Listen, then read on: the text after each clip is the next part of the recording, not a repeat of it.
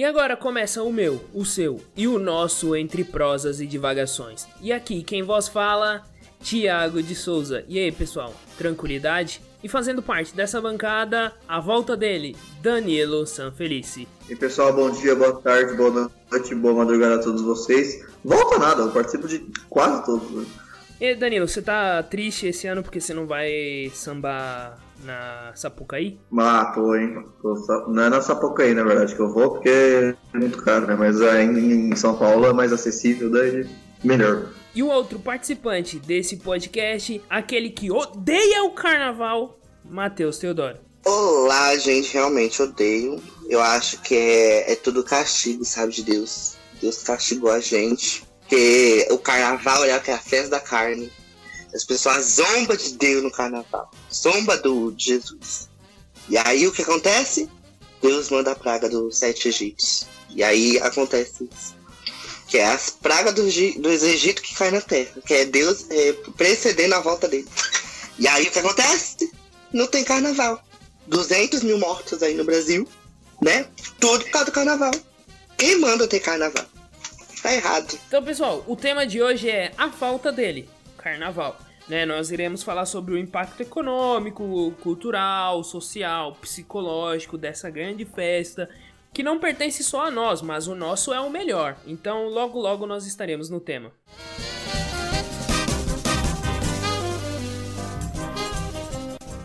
Então, pessoal, é, como já dito na abertura, hoje nós iremos falar sobre a falta dele, né?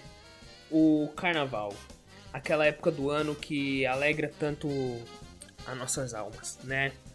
É... Eu quero já adentrar esse tema falando sobre o nosso ministro do turismo, né? Senhor Gilson Machado Neto. Prazer, Thiago aqui. Ele postou uma imagem no, no Twitter, né? É, de Jesus sendo arrastado pelo capeta é, em, em um dos desfiles de escola de samba que aconteceu por aí. E aí embaixo da imagem tá escrito 2020. E, e na outra imagem abaixo tem um, uma, um local onde as escolas de samba desfilam e tá escrito 2021. E na legenda ele coloca assim: dá para entender quem manda ou tem que desenhar. E aí ele tá se referindo que após fazer a zombação, né, na ideia da cabeça dele, é, Jesus ou Deus mandou a pandemia para nós para acabar com o carnaval, né? É, um ponto interessante nisso, não, quer dizer, dois pontos interessantes que eu quero pontuar nesse tweet dele, né? O primeiro é, é o seguinte, ele é ministro do turismo, né? A gente sabe que o carnaval é uma época extremamente importante para movimentar o turismo no Brasil, né? E um dado interessante que saiu há pouco tempo atrás na Agência Brasil é que o Rio tem média de ocupação hoteleira esse ano de 63%. Ano passado, em 2020, foi, chegou a 93%. Então nós estamos perdendo essa movimentação turística devido à pandemia. Ele não deveria estar tão feliz com a falta do carnaval. Outro ponto é, a imagem em si que ele posta, a data em si, tá errado. Não aconteceu em 2020 aquilo. Aquilo aconteceu em 2019. Então, já tá ultrapassado aí mandando fake news, né? Coisa novidade, né? Esse governo mandar fake news. E outro ponto, aí, que é o terceiro ponto que eu falei que só eram dois, mas eu trouxe um terceiro. Porra, Deus é chatão, né, mano? Deus é chatão, velho. Porra, não pode fazer uma brincadeira com ele que ele manda uma pandemia para matar 200 milhões de, de pessoas só pra não ter carnaval, velho. Porra, chatão pra caralho, velho. Né? Então é esse ponto que eu quero colocar aqui, né? É... E aí eu deixo para os meus colegas darem continuidade no assunto. Tiago, Thiago já foi cancelado pelos cristãos agora, que é basicamente um terço da população mundial já, já cancelou o Thiago. Mas falando sério agora, a... é bem bizarro, mas infelizmente reflete a realidade do, da, do atual governo, né? Esse governo extremamente ligado a, a, ao cristianismo, mas não ao cristianismo, é que é desrespeito falar cristianismo, a, a esse cristianismo maluco, né? Essa galera pode me cancelar à vontade, não tem problema não.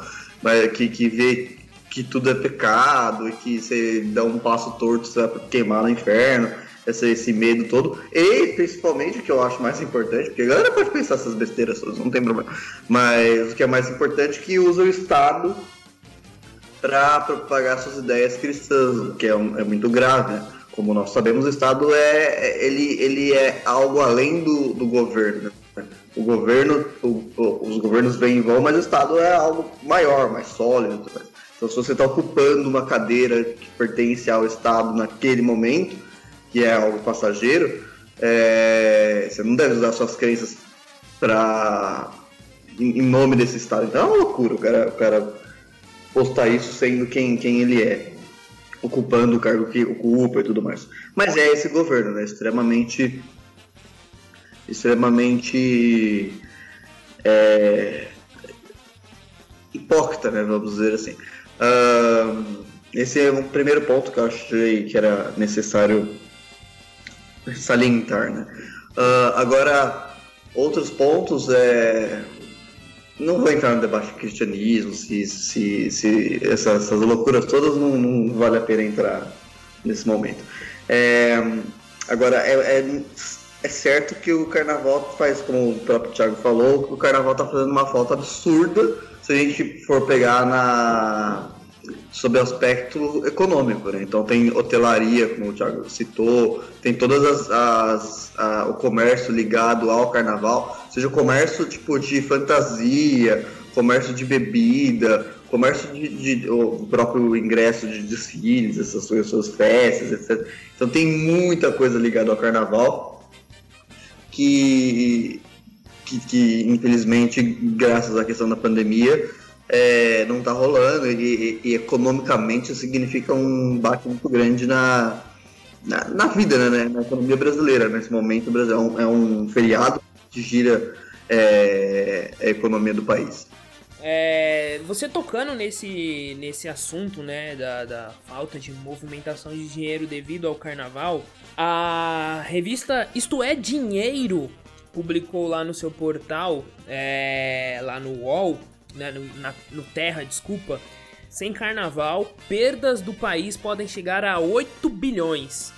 Então, no momento atual que o país vive, que, que a gente está em déficit, né, um, um, momento onde a gente tem uma alta da, da inflação, um momento onde o dólar tá batendo 6 reais aí fácil, né, esses 8 bilhões faria uma diferença, né? Eu sei que, pô, a gente tá vivendo pandemia e é triste, e a gente sabe que a gente chegou até agora, né, com pandemia, devido ao governo federal, né? A gente sabe disso, que eles têm parcela de culpa nessa, nessa brincadeira aí, né? Se a gente tá se fudendo agora, perdendo esses 8 bilhões, é culpa do governo federal né? Eles têm uma parcela de culpa enorme, né? E aí a gente fica pensando, né, meu, esses 8 bilhões, ele não tá só ligado à grande indústria, né? A, a, ao dono da Ambev, né? A gente tem que lembrar que, porra, nos bloquinhos tem o ambulante que vende a, a sua bebida lá para as pessoas beberem, né? Tem, tem esse comércio de, de fantasias que o Danilo falou lá na 25 de março, lá, que o pessoal vai lá, compra glitter, é, mete uma sainha, mete, mete uma tiara e tal. Pra, e, e, isso movimenta, mano. Aquela pessoa, aquele comerciante, tá perdendo um dinheiro fodido. E aquele cara não é o burguês movimentador do grande capital. Ele é um pequeno comerciante. Ele, ele, ele, ele precisa desse público nessa determinada época do ano. Porque às vezes é essa época do ano que vai fazer com que ele pague as dívidas, pague os seus funcionários até chegar julho para ele poder vender fantasia de festa junina. Né? E aí de julho ele paga até outubro para chegar em outubro vender roupa fantasia para Halloween. Então esses caras, essas pessoas dependem muito des, dessas épocas do ano para poder fazer um, um dinheiro, para poder manter seus funcionários e para poder pagar suas dívidas. Então esses 8 bilhões não é só na conta do dono da Ambev, é, é desse pequeno comerciante também, né? É, como o Thiago tava falando, não somente as grandes empresas lucram com, com o carnaval, né? É óbvio que a, as grandes marcas, as multinacionais lucram absurdamente com o carnaval.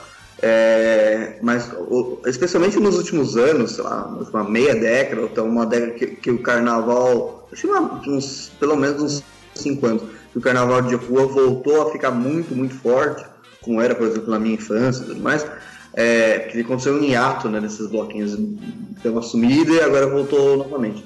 É, esse, esse carnaval de rua mesmo, tem bloquinho pipocando não só na, na, nas capitais, São Paulo Rio, mas também nas, nas, nas, cidades satélites, Osasco, Barueri, tudo mais, Imbu, essas cidades satélites de São Paulo e também do Rio, é, possuem seus próprios bloquinhos de rua, assim. E nesses casos, quem lucra absurdamente, é, e não lucra absurdamente, mas de, refazer, depende absurdamente desse, desse desse período para conseguir lucrar, para conseguir movimentar o seu comércio, são os, esse comércio mais informal ou até, ou, ou até pequenas empresas, né? Aqui, aqui não, estou em São Paulo, mas em Osasco tem uma, uma loja bem famosa assim, de, de fantasias para artigos de festas. Assim. E esse período agora de pandemia, eu passei na frente esses dias e tinha fechado, sabe? E é uma loja que está uns 30 anos no mesmo lugar, sabe? Tem mais de uma unidade, mas, ou seja, esse período de pandemia acabou com, com, com essa loja tradicional, mas imagine é, comerciantes menores do que essa, né?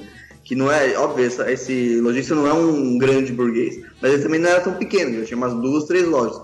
É, e, e para ele já foi difícil, teve que fechar para nós. Imagina para o cara que depende exclusivamente desses eventos, carnaval, Halloween, festa junina e tudo mais. Então, uh, do ponto de vista econômico, é bem grave a ausência do carnaval, mesmo que, obviamente, a gente não está defendendo que tenha o carnaval, né, porque não está tendo por conta da pandemia, evidentemente. Mas é, é preciso salientar que, economicamente, não só para as grandes empresas, mas também, eu acho que principalmente para o pequeno comerciante, para o médio comerciante, se essa ausência é bastante grave. Então, eu, eu só queria voltar, né, naquela coisa do cara lá do turismo falando da questão, botando lá a imagem, né, do desfile da escola de samba, onde está lá, né, a figura do diabo em cima de Jesus, né, só para falar, né, que na verdade ele tá com ele tá repetindo fake news, né? É uma fake news duas vezes. A primeira porque a imagem em questão é de do desfile de 2019 da Gaviões da Fiel, que é a história. Eles trouxeram, levaram para a Avenida a lenda, né? É, sobre o tabaco, uma lenda árabe sobre como surgiu o tabaco, né? É, e aí tem essa questão da luta do bem, né? Representada ali pela figura de Jesus, do contra o mal. É, só que por que, que eu tô falando que ele tá repetindo fake news duas vezes? Porque, primeiro, que o samba não é de 2019, né? Ele é um samba de 1994, é um desfile que já aconteceu em 1994. Um desfile é, num ano que a Gaviões quase ganhou. Ela não ganhou porque deu uma treta lá com a Globo e ela é, só é, se tornou campeã em 95, né? Fez lá toda uma campanha muito bonita é, de botar o samba enredo nos estádios para cantar é, antes dos jogos é, justamente para tentar reparar né, a, a, a, aquela, aquela coisa de ter batido na trave com esse samba em 94. E aí, anos depois, né, a, a Gaviões é, tentou buscar esse título que foi perdido lá. Né, até hoje existe essa impressão né, de que foi um, uma, um, um título que eles não ganharam injustamente, aí tem essa treta da Globo, como eu disse. Eles tentaram levar de novo pra Avenida, né? Então, assim, o cara lá do turismo que tá muito louco, no, funda no fundamentalismo religioso dele, e isso tem que ser dito, né? É, como o Danilo disse, esse governo é, meio, é muito complicado.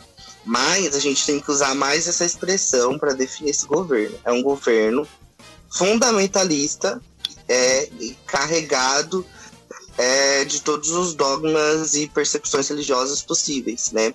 Porque o fundamentalismo é isso, ele pega a Bíblia, ele pega a cultura, ele pega a fé e interpreta de uma maneira literal.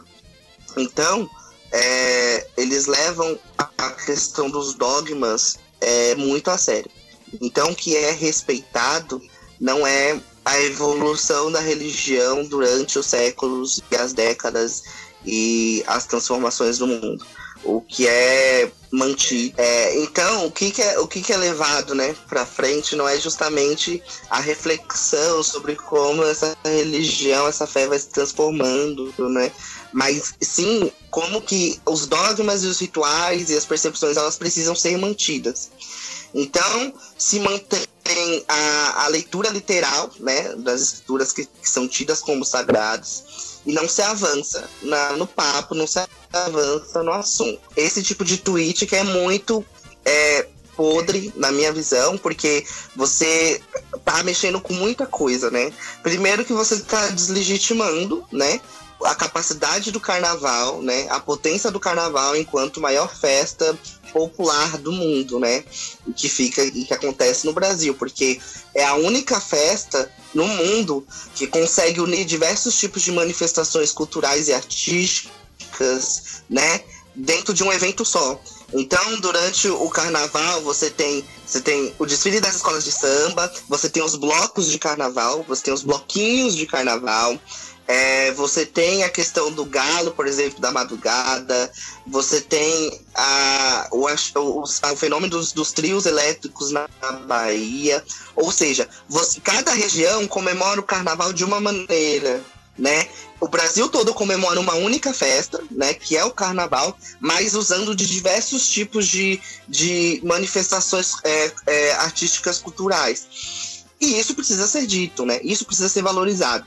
Porque quando você valoriza isso, você está é, respeitando e potencializando a cultura de um país, né? Já que é um governo que se diz tão nacionalista, né?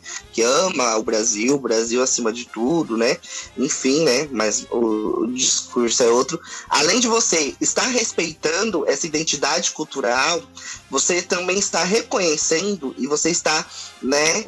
Ali, é, diante é, do, do que a gente tem no ano, né, de maior movimentação econômica no país, né? Porque o, o carnaval, a, as pessoas que comemoram o carnaval no Brasil, elas têm diversos lugares para ir. As pessoas que estão fora do Brasil, elas vêm pro Brasil e tem um leque de opções, né? Então o cara pode ir pular carnaval no trio elétrico em Salvador, o cara pode vir pro Sambódromo aqui no AMB São Paulo, pode ir pra Sapucaí no Rio de Janeiro, o cara pode ir pro Galo da Madrugada, sabe? É, é uma coisa é, que, que você tem uma movimentação de dinheiro que é muito forte, que é muito assim, que durante o ano você não vai ver, você vai ver na época do carnaval, né? Fora que, como o Danilo também falou, né, a questão dos bloquinhos, os bloquinhos eles tiveram um boom, né, nesses últimos anos, e é, eu vejo os bloquinhos cada vez mais estruturados, assim, né? E cada vez é, é, é melhor para as pessoas trabalharem, né? Eu tenho vários amigos que se cadastraram, por exemplo, para trabalhar no último carnaval que a gente teve, vendendo cerveja, né? Porque o que acontece? As marcas também perceberam esse boom dos bloquinhos e começaram a patrocinar trios elétricos, né?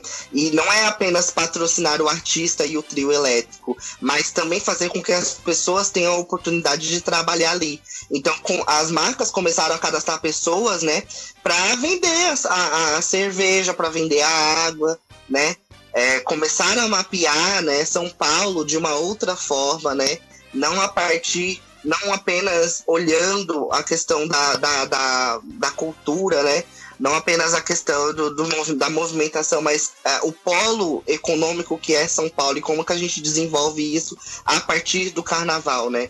É, é, o carnaval, é, eu penso, né, que hoje é, é, eu tava assistindo os, os, compactos da Rede Globo muito triste porque eles fizeram os compactos horríveis para passar dos desfiles mas imaginando, né, como que é violento um país, né, não ter a sua maior festa, não ter o seu maior momento de reafirmação de identidade cultural e ao mesmo tempo não ter seu maior momento de movimentação econômica, né? E aí quando eu paro para pensar nisso, não é por, por conta apenas de um vírus, mas por conta de um desgoverno, por conta da ausência de uma liderança, né?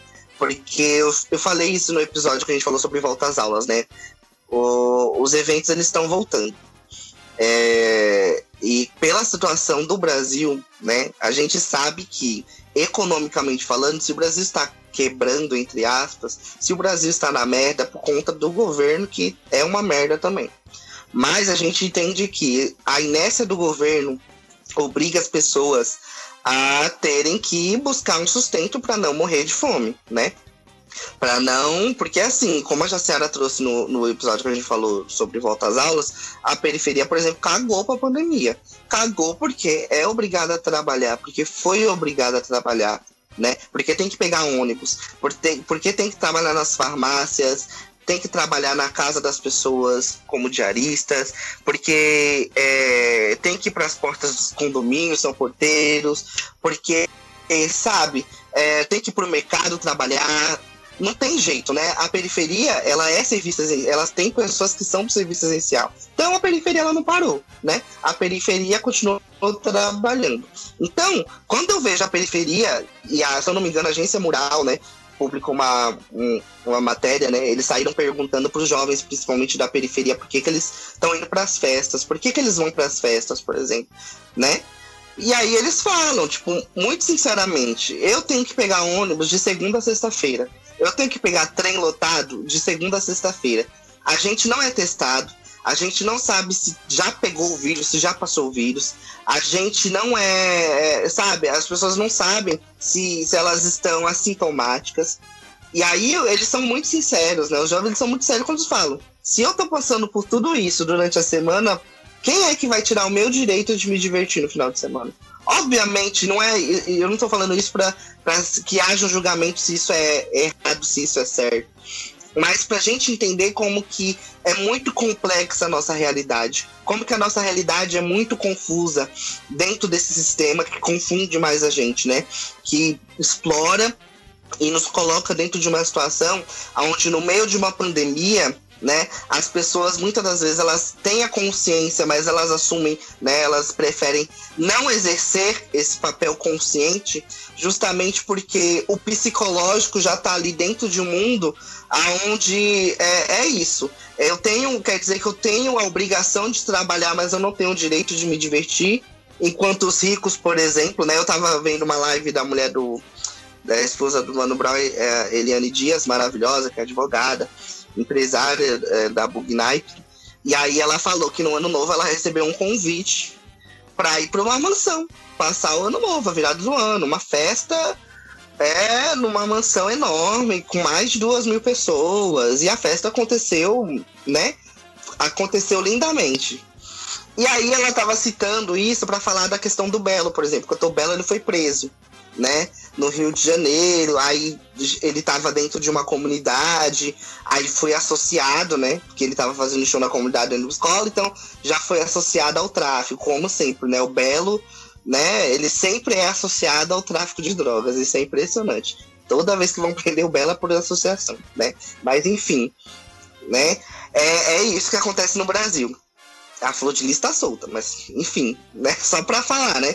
Só que aí ela foi falando isso, eu fui entrando num, num movimento de reflexão que eu falei, cara, realmente eu não sei mais o que pensar, porque é, é isso, sabe? As pessoas, elas, elas. A gente chegou no momento que tá faltando até vacina, diga-se de passagem, porque a gente começou a vacinar, não tem nem não, não compraram mais vacina. A gente chegou no momento, né? De, segun, de primeira onda que nunca terminou e se transformou numa segunda, e aí já tem uma nova mutação que tá lascando todo mundo, que vai ampliar e vai, né, ser muito mais trágico. Aí você tem um governo que é uma coisa absurda de maluca, que eu nunca vi uma, um, um governo tão estranho na minha vida, eu me sinto estranho no Brasil, morando no Brasil. E aí a gente para e fica pensando assim, cara, as pessoas elas estão na rua, elas vão para a rua, né? É, a ausência do carnaval evidencia a tragédia que é esse governo e que está esse país, né? Não no olhar superficial, mas no olhar intenso e profundo mesmo. É, numa, quando uma escola de samba desfila, são mil pessoas, por exemplo, na avenida, entre técnicos, entre motoristas, entre é, mecânicos, só de, de, corpo técnico que está sendo pago. Durante o ano existem milhares de pessoas trabalhando, costurando e fazendo a, a questão das escolas de samba ali conseguirem alcançar o sucesso no, no, no, desfile de 60 minutos lá no, no Sambódromo, aqui no AMB, lá no Rio de Janeiro de 75, 80. Então, assim, sabe, a gente para e, e analisa como que é a nossa vida no normal e como era pra gente estar nesse momento se a gente tivesse um, um governo que, mesmo que, que, a gente ainda estivesse em pandemia, nós é, poderíamos ter mais medidas para frear é, essa perda econômica, essa coisa das pessoas entrarem é, em situação de vulnerabilidade, é, né, falando português bem claro, situação de miséria, de extrema pobreza. A gente poderia ter um governo é, que já que as pessoas estão, já que o setor dos eventos estão voltando, né? Eu nunca vi isso. Eu falei isso, né? Eu falei isso lá no, no episódio de Volta às... Nunca vi, eu que sou formado em logística, nunca vi um governo que tem várias pessoas, vários militares que têm formação em logística que não conseguem criar nem diretrizes, tipo, a nível nacional para organização de eventos.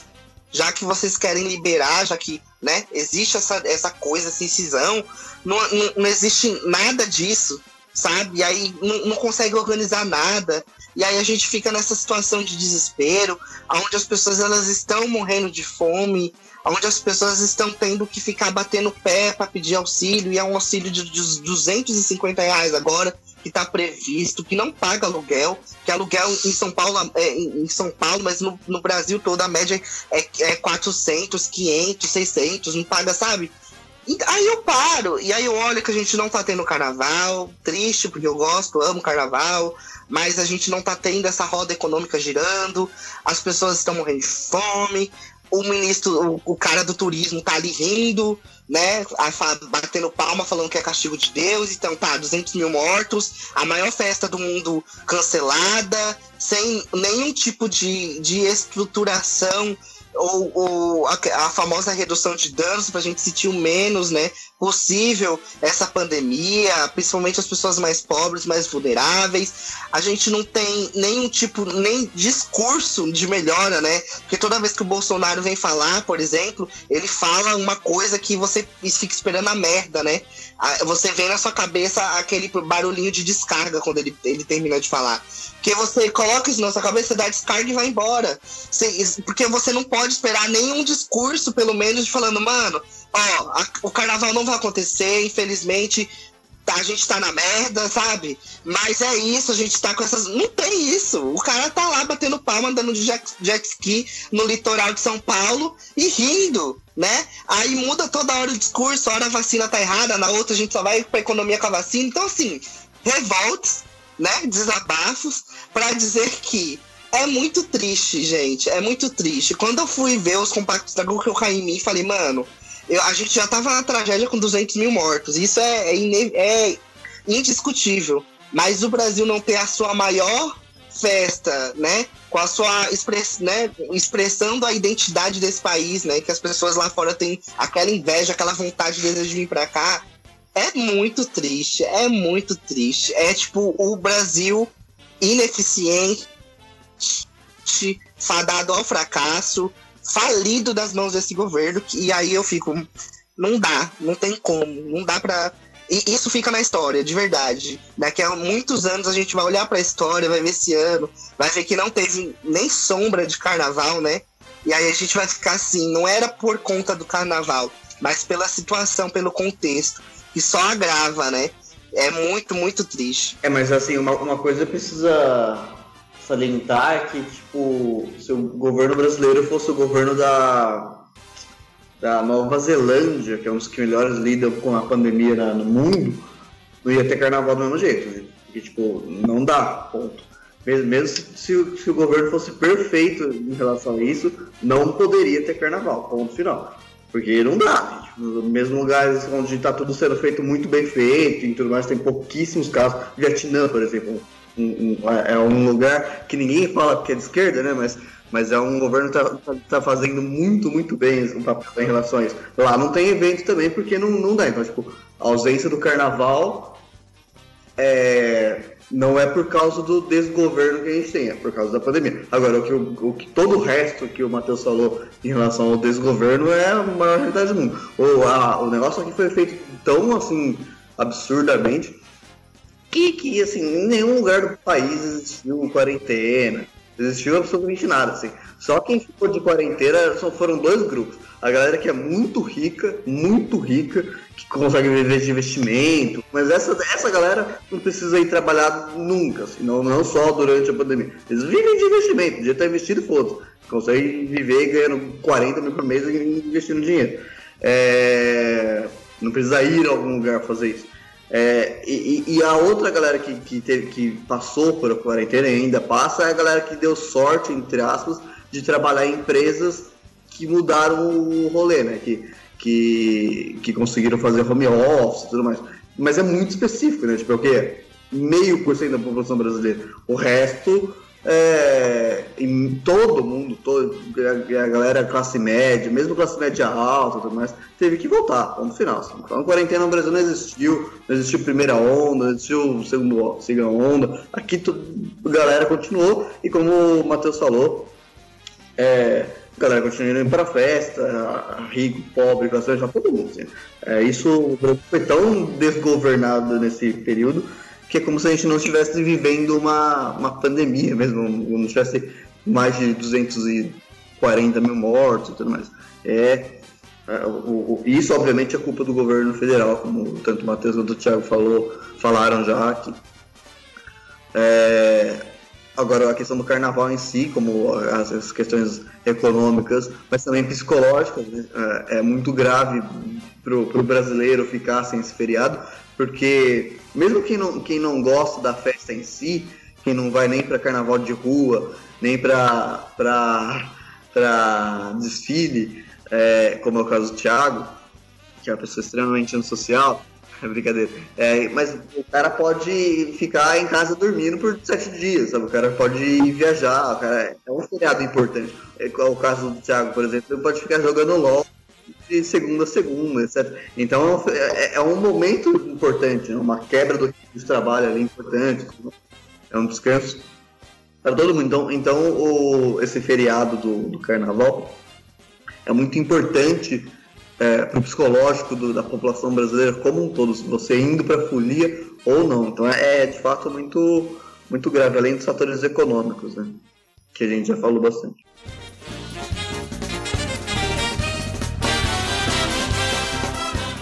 Então, pessoal, agora nós vamos pro momento indicações, né? Eu vou dar início a, ao momento, né? Vou fazer minha indicação aqui. A minha indicação é da série do, da Disney, né? Barra Marvel, que se chama WandaVision. É, pra quem sabe aqui, eu sou bem nerd e tal, quem ouve o, o podcast sabe disso. E é uma série que tá me deixando muito ligado, né? Toda semana sai um episódio novo na sexta-feira, 5 horas da manhã. Não assisto às 5, eu sempre assisto sexta-feira à noite, já o episódio.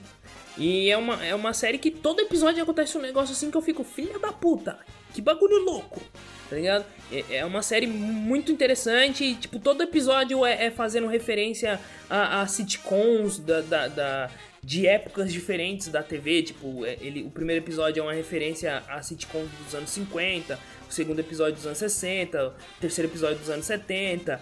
Aí o quarto episódio, eles dão uma pausa, eles têm que mostrar o que acontece, tá acontecendo por trás. No quinto episódio você tem uma referência aos anos 80. Uh, ah, e, e, é muito interessante. Então essa é a, a minha indicação. WandaVision. Tá lá no, no stream do, do Walt Disney. Pode ir lá. Demorei pra entender. É, então, minha indicação é um livro, tem nada a ver com o episódio, mas é um livro de um ator que é muito famoso, assim, especialmente para nós, latinos esquerdos, que é o, o, Gabriel Garcia Marques. Mas eu, é, eu, eu sempre meu parceiro, hein? Pois é. Eu sempre tive dificuldade de ler Garcia Marques, porque o livro mais famoso dele, 100 Anos de Solidão, eu confesso que eu acho um pouco chato. Então eu li, assim, tipo, baita livro, famoso pra caramba. Você que é chato. É, então. E eu li e não ia, assim, sabe quando a, a, leitura não vai? Mas daí esses dias eu comprei dois livros do, do Garcia Marques e eu comecei por um que é de contos. Chama Maria dos Prazeres e Outros Contos. todos do Garcia Marques. E muito bom, eu li o livro em. em eu comecei acho que domingo, sabe? domingo à noite, acabei segunda de manhã. Muito fácil de ler, assim, e realmente muito bom. E agora já tô lendo outro tudo mais. Então, é, e, e, e, é curioso porque eu, eu postei no Instagram, mas e vários amigos meus vieram falar que também têm dificuldades com 100 anos de solidão. Então, talvez além de de mim, né, que tem um problema com esse livro, tem outras pessoas chatas que não conseguem ler esse livro com tanta facilidade. Ó, oh, uma curiosidade aqui, uma curiosidade aqui, uma das nossas principais convidadas aqui do podcast, que é a Ciara, é, é o livro favorito dela. É, Anos de Solidão? É, o livro favorito dela. Pois é, então. Então, mas daí, uma coisa que eu acho interessante sobre literatura, deve ser assim com filme também, mas eu não, não sou muito de assistir do filme, é que de acordo com você vai mudando, né, sua vida vai envelhecendo e tudo mais, é, algumas coisas que você leu no passado e não gostou tanto, você lê de novo e acha incrível. É, já aconteceu isso com outros livros, eu acho que o 100 anos de solidão, um dia eu vou, mais pra frente eu vou ler, quando tiver, até se eu tiver uma leitura maior sobre com Garcia Marques, né, ler outras coisas dele, mas acho que quando eu chegar para ler o 100 anos de solidão mais maduro e tudo mais, eu acho que eu vou gostar mais. Mas enfim, é, dentro desse, de, desse tema Garcia Marques, esse livro me interessou bastante, eu gostei bastante. É, já que a gente está nesse rolê, né, carnaval e afins, eu vou indicar uma série que acabou de sair no Globoplay e que eu gostei, assim. Pra vou ser bem sério, gostei. É, eu sei que você... O nome ah, da é... série é Doutor... É muito bom. a série é Doutor Castor, Doutor Castor, estou com um caso na cabeça. Doutor Castor é uma série em quatro episódios, né? Fala sobre a história do, do, do bicheiro Castor de Andrade, que foi um dos homens mais poderosos lá no Rio de Janeiro nos anos 80. Ele controlava né, o jogo do bicho, mas também controlava time de futebol como, é, como o Bangu. E a escola de samba é uma cidade de frente para Miguel, né? É, ele tinha influência desde política, a polícia, é, e também tinha uma relação muito estreita com a Rede Globo, né? É, na, na, época é engraçado isso, porque todos os documentários e todas as notícias, tudo que eu vejo de dos anos 80, né? E 70 para frente, você vê um Brasil, né, controlado pela ditadura, isso é muito curioso, é muito legal falar. Porque assim, era um Brasil controlado pela ditadura, mas que muita coisa podia, né? Se você assiste, por exemplo, algum, algum impacto do SPTV dos anos 80, 70 na, na, no YouTube, você vai ver que o porte de armas, por exemplo, todo mundo tinha arma em casa. A galera amontoava arma em casa. E aí quando vinha a notícia de pai fulano foi preso com arma, não existia essa ideia de porte de arma. Sabe? Porque todo mundo tinha porte de arma. Então ficava meio na surdina. Essa série é muito boa, porque mostra muito dessa libertinagem né, que existe é, a galera tratava muito como normal, né? O cara controla o jogo do bicho, controla a escola de samba, controla o futebol e tá normal. Tinha essa proximidade com a Rede Globo, a Rede Globo chegou a fazer um debate entre presidentes de escola de samba para fazer o cara. Tratava ele como uma figura folclórica, tipo, se não tiver o, o Dr. Castor não tem, não tem carnaval, sabe? E é uma série que eu achei bem legal. Eu gostei, acho que é muito bem produzida, muito bem feita, né? Embora seja pela própria Rede Globo, mas que não esconde esse, essa relação de proximidade, é, não esconde o, o, o, como que existe essa ideia mesmo real, né?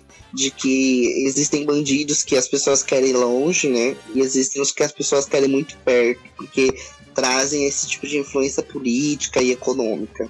É legal, é interessante de assistir. Então eu acho que é isso aí, pessoal. Sigam a gente nas redes sociais, sigam a gente no Spotify e até mais. E agora a gente vai assistir Big Brother, todo mundo. é verdade, vamos começar. tchau. tchau, tchau.